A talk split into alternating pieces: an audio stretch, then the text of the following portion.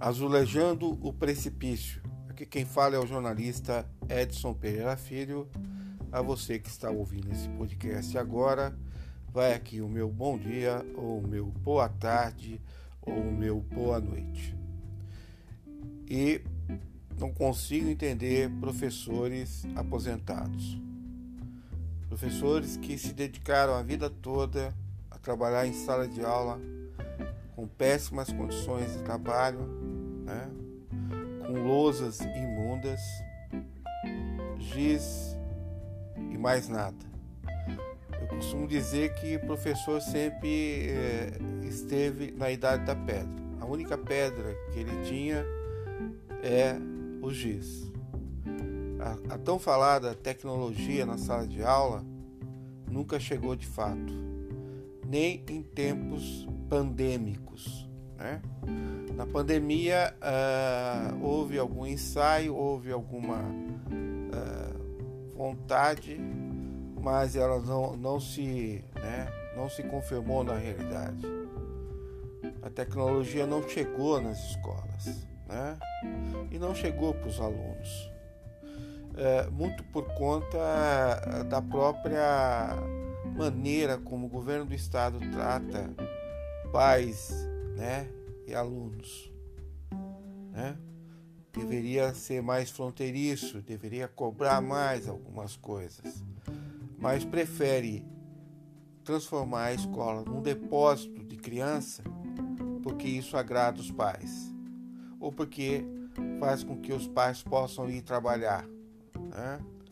Para outros, representam conforto. Né? Para outros pais, representam conforto. Não é nem o fato de ir trabalhar. Né? É, representa o conforto no sentido de que ah, eu vou me livrar do, do meu filho por um período. Tenho mais tempo para mexer com o meu celular, conversar com o vizinho, andar por aí, só que em tempo de pandemia também isso é, se foi. Agora pais são obrigados a conviver com seus filhos em casa. Né? Parece que o destino pregou uma peça em todos, até no governador, que não conseguiu até agora resolver essa coisa da educação à distância, né? porque descobriu-se que a maioria dos alunos ainda não tem acesso à tecnologia. Né? E eu não estou falando na tecnologia uh, só você ter o, né, o wireless, você ter o sinal de internet. Eu estou falando de você poder ter um equipamento em casa, celular, seja lá o que for, para poder ter uh, uh, as aulas, ter contato com o mundo, com esse mundo.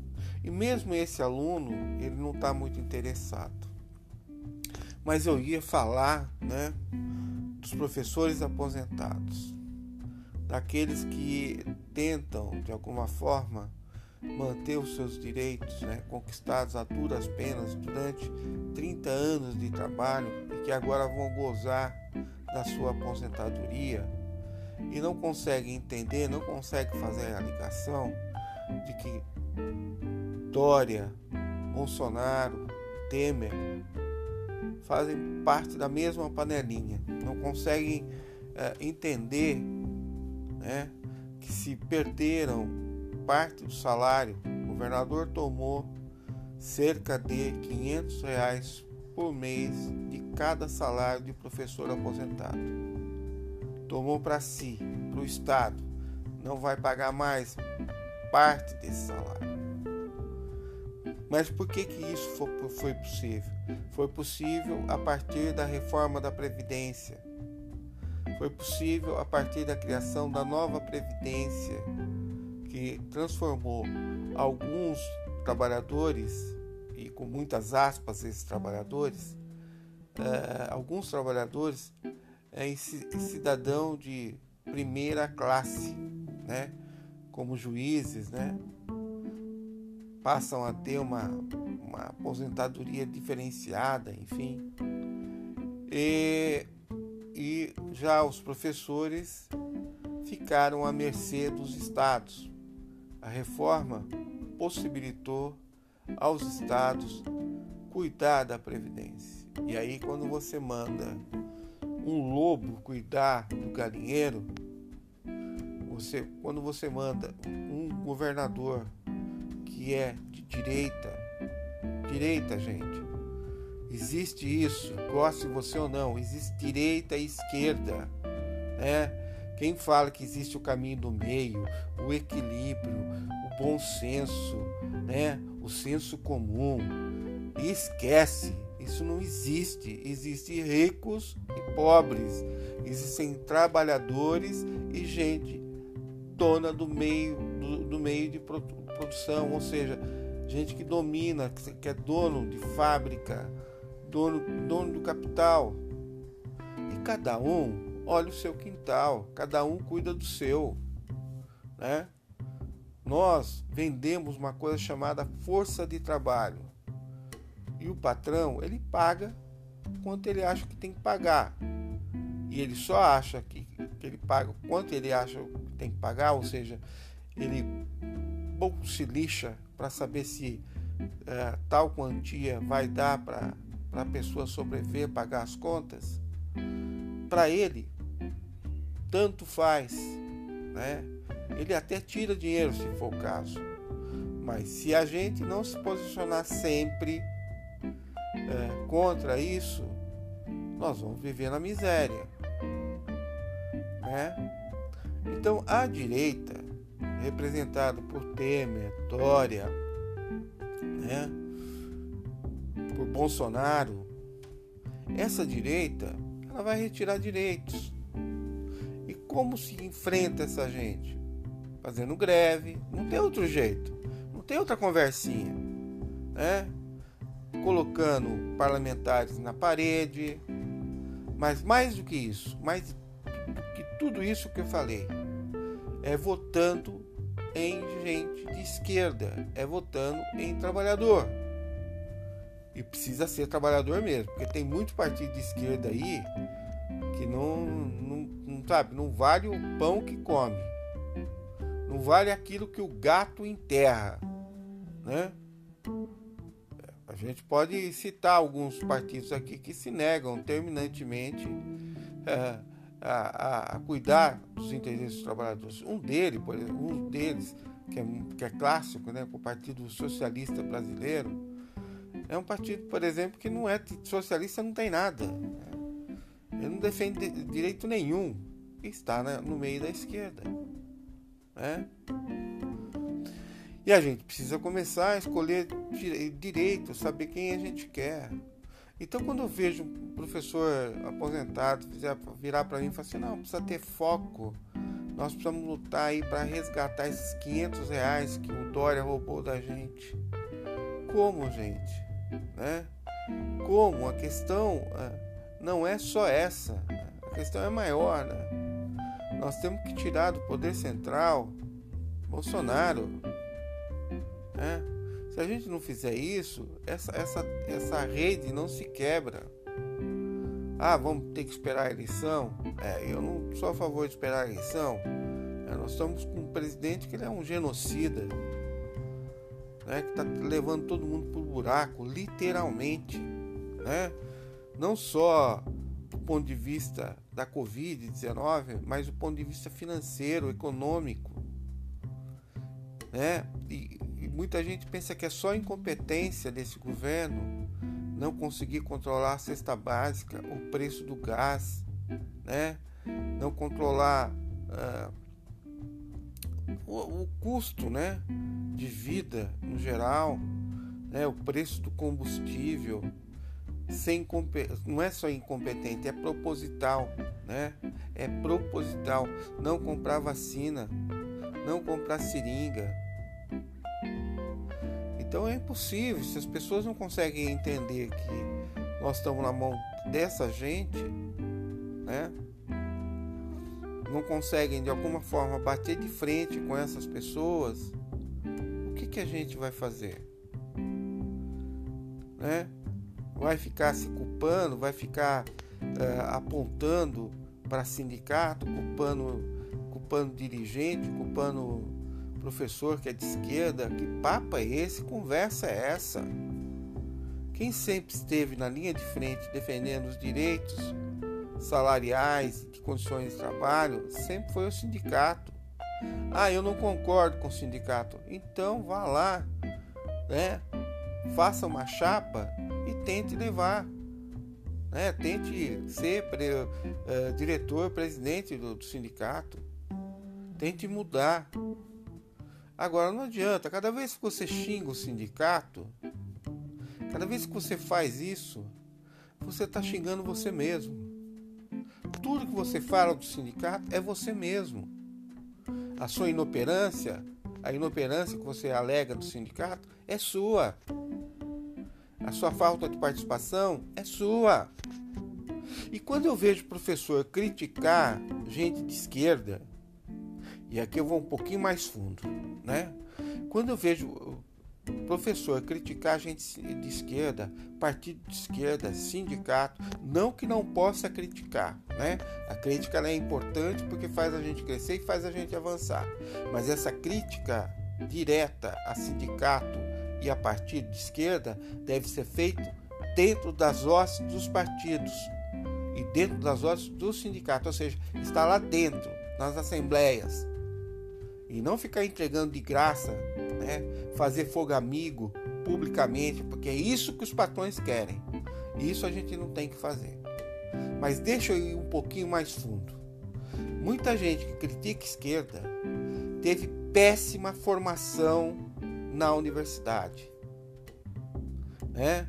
Fez aquelas faculdades de fim de semana. Aqueles, aquelas faculdades, sabe, de comprar diploma quando uma pessoa de, que fez faculdade vem elogiar a direita ou ter postura de direita, primeiro, ela não sabe o lugar dela no mundo, ela não sabe de onde ela veio, ela não sabe como, como que a história rolou no mundo e ela não tem condição alguma de ser professor. Eu vou ser mais claro. Ela não teria condição alguma de ser professor. Só por esse fato.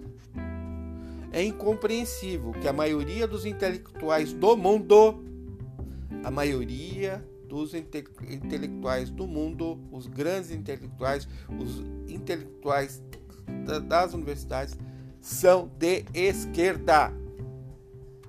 Os, os mais expressivos são de esquerda. Então não dá, é incompreensível, é, não, não dá para conversar com quem não tem uma formação de esquerda estudando numa universidade. Né? Então, quando eu vejo o professor tacar o pau em sindicato, em partido de esquerda, eu falo: olha, esse cara aí tirou diploma né, naquelas faculdade furreca, vagabunda. E é fácil você perceber isso. Quando você vai conversar com o sujeito, aí você tem a dimensão exata do que eu estou dizendo. Né? Da onde foi forjado essa mente né, burra, desculpa. Já me pediram para não falar mais isso. Eu vou usar uma palavra bonitinha. É, deficiente cognitivo né?